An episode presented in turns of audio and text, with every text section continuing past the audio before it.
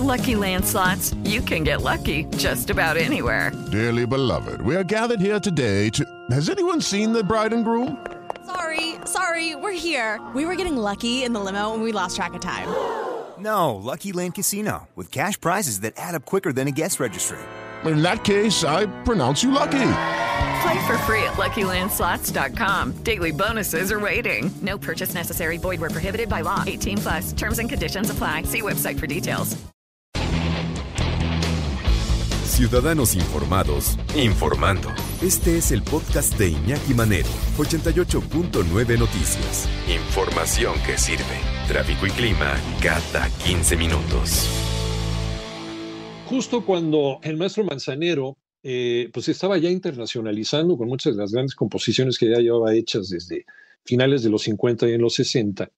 1969 nacía también en la misma ciudad una persona que vendría a representar, yo creo que de la, nueva generación de la composición de los grandes compositores yucatecos. Temprano en el programa platicábamos de, Palmerín, platicábamos de Guti Cárdenas, platicábamos del maestro Manzanero, platicábamos de que, de que en cada rincón de Yucatán, sobre todo en la capital, en Mérida, hay, hay, hay, un, hay un artista, caray. Y sobre todo músicos, poetas. Y uno de ellos dentro de estas nuevas generaciones es quien estamos escuchando ahorita con parte de su más reciente producción discográfica, y él desde luego ya lo reconoció, se llama Alex Sintek. ¿Cómo estás, eh, Alex? Qué gusto saludarte. Hola, Iñaki. Muy buenas tardes a todo el público que me está escuchando. Pues eh, desgraciadamente aquí un, un, un, tanto triste, la verdad, bastante adolorido con esta pérdida tan grande para la música, el mundo de la música por todo el planeta, ¿no? Que es el maestro Manzanero. Alex, quisimos molestarte un, un par de minutitos eh, con eh, tu opinión sobre, sobre la carrera. Tú como, como compositor, como cantante, como yucateco, como artista también privilegiado, ¿qué nos platicas de la, de la carrera de Armando Manzanero como, como el más grande, probablemente uno de los más grandes compositores en la historia de la música popular en este país? No, pues es, es invaluable eh, el legado que nos está heredando, que nos está dejando eh, grandioso de más de 400 canciones que el maestro Manzanero compuso. Eh, deja también a su vez un hueco muy, muy irreemplazable, de verdad, ¿no? Creo que casi prácticamente no hay mexicano que no conozca por lo menos un tema de nuestro gran maestro Manzanero, Somos novios, esta tarde vi llover, contigo aprendí, adoro, o de mis, mi favorita que, que es No sé tú.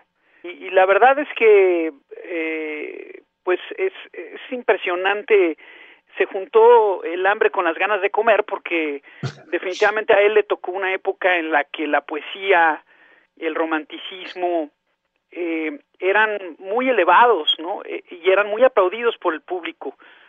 Ojalá se retome mucho porque si hay nuevos manzaneros queriendo sobresalir en esta época les está costando mucho trabajo debido a, a, a que se ha perdido mucho esa esa parte, ¿no? Esa, esa, esa apreciación por parte del género popular en, uh -huh. en toda Latinoamérica. Entonces, pues ante la, la pérdida de compositores como él, yo hago un llamado a, a que reaccionemos a seguir apoyando este tipo de música y a seguir valorándolo como debe de ser, mi querido Iñaki. Le llamaban eh, al maestro Manzanero el último de los románticos, pero la música también se transforma y también se transforma con los códigos de comunicación, con las nuevas generaciones. Y tú has sido parte de esa transformación hacia las nuevas eh, generaciones. Seguimos siendo románticos los mexicanos, seguimos prefiriendo las canciones que hablan de amor. No importa el ritmo, no importa el tono, pero, pero claro, desde luego con calidad. Pero seguimos siendo románticos, seguimos buscando este tipo de música los mexicanos. ¿Y por qué? ¿Qué pasa con el romanticismo en México? ¿Ha sido Armando Manzanero el último de los románticos? Pues mira, yo siento que es el rey del romanticismo, creo que muchos así le llamábamos. Eh, espero que no sea el último. Yo creo que los mexicanos traemos en el DNA, en lo cultural y lo social, un gran apego por el romanticismo y por, por el amor, porque es lo que nos mueve el alma y el cuerpo. Y, y por amor hay que usar el tapabocas y por amor no hay que salir de, de nuestra casa porque eh, tenemos, sobre todo, y mi mensaje es para los jóvenes, ¿no? Que, que tienen que ser muy conscientes que si ellos se contagian, no es lo mismo que después contagien a sus adultos mayores porque son los que corren mucho peligro como nuestro maestro Manzanero que se nos fue desgraciadamente porque por su edad era muy difícil que él pudiera combatir esta esta difícil pandemia, ¿no? Y este pues estar conscientes. Sí, no, si gente más joven la ha padecido bastante feo. Tú, eh, pues, te has quedado en casa y te has quedado componiendo en casa, haciendo lo que muchos otros eh, cantautores y compositores, Alex, y has sacado cosas muy, muy interesantes desde, desde, pues, también la reclusión. ¿Qué has aprendido como artista de todos estos meses? Pues definitivamente alcanza uno a valorar mucho más, ¿no? Esa, esa libertad, ese contacto humano que tanto extrañamos y, y sobre todo apreciar, eh, a darle el, eh, el, el, sentido justo, el valor justo a las cosas, ¿no? Dejar de estar buscando tanto las cosas efímeras y, y, y, materiales y buscar más las espirituales y acercarnos más a los seres queridos y, y, valorarlos cuando están aquí con nosotros, ¿no? Creo que eso es importante. Eh, estamos teniendo las mismas, eh, las mismas ideas para componer cómo se han transformado también las, eh, los pretextos para componer historias. Armando Manzanero a lo mejor veía un México más romántico, un México más de parejas. Eh, ¿Cuáles son los pretextos que tiene un cantautor ahora para sacar historias, Alex? Pues, Iñaki, se, abre mucho el, el, espectro del, del, amor, ¿no? Mi, mi, más reciente álbum se llama Anatomía del Amor y es esa disección, porque hay, hay amor por uno mismo, hay amor por el planeta, hay amor por nuestros padres, por nuestros hermanos, por nuestros amigos, ¿no?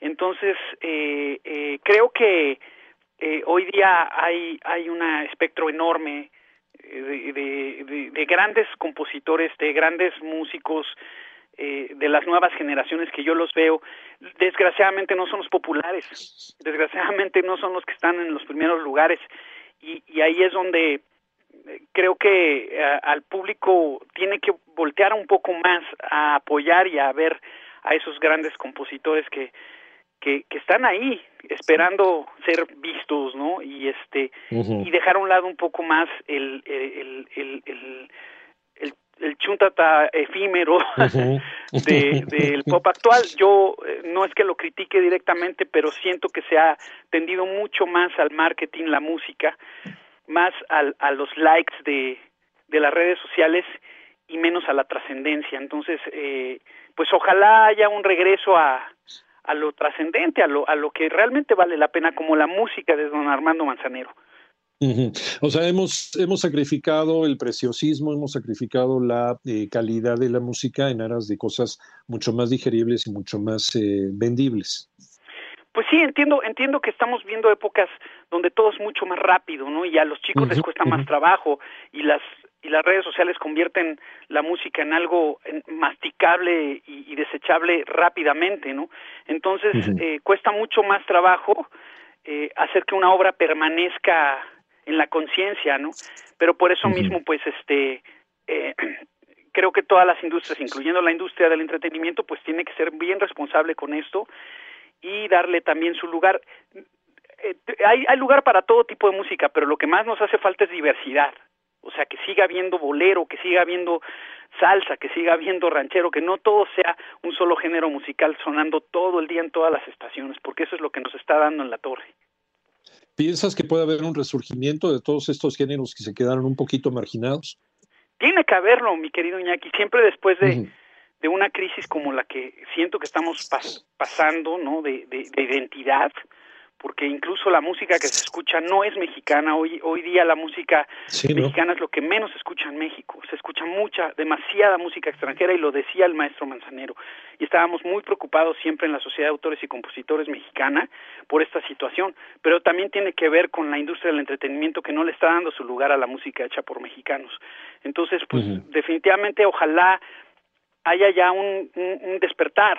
Lo que necesitamos es un despertar hacia nosotros mismos y nuestra cultura y nuestra identidad, sobre todo. Miguel Alex Intec, te mandamos un abrazo, muchísimas gracias por platicar con nosotros, que sigan eh, las cosas buenas, que siga la música inteligente, que siga la música hecha por gente enamorada de la música como, como tú comprenderás. ¿Qué tienes para el futuro, además de este álbum que acabas de sacar en este mes de diciembre? Pues voy a continuar destapando canciones de mi disco porque el disco sale hasta febrero. Eh, ahorita ya destapé dos de los temas y próximamente en enero voy a destapar eh, otro nuevamente y, nada, pues seguir con los conciertos virtuales por el, por el momento hasta que podamos finalmente dar conciertos presenciales que los extrañamos mucho. Y estaremos, estaremos muy pendientes para poderte ver desde ahí, desde, desde una butaca, que no es lo mismo que estarlo viendo desde la comunidad de la casa, siempre es estar en un teatro, siempre es esa energía que tú pones en el escenario. Te mandamos un abrazo, Alex. Gracias. Bendiciones y feliz año. Otro abrazo para ti, gracias.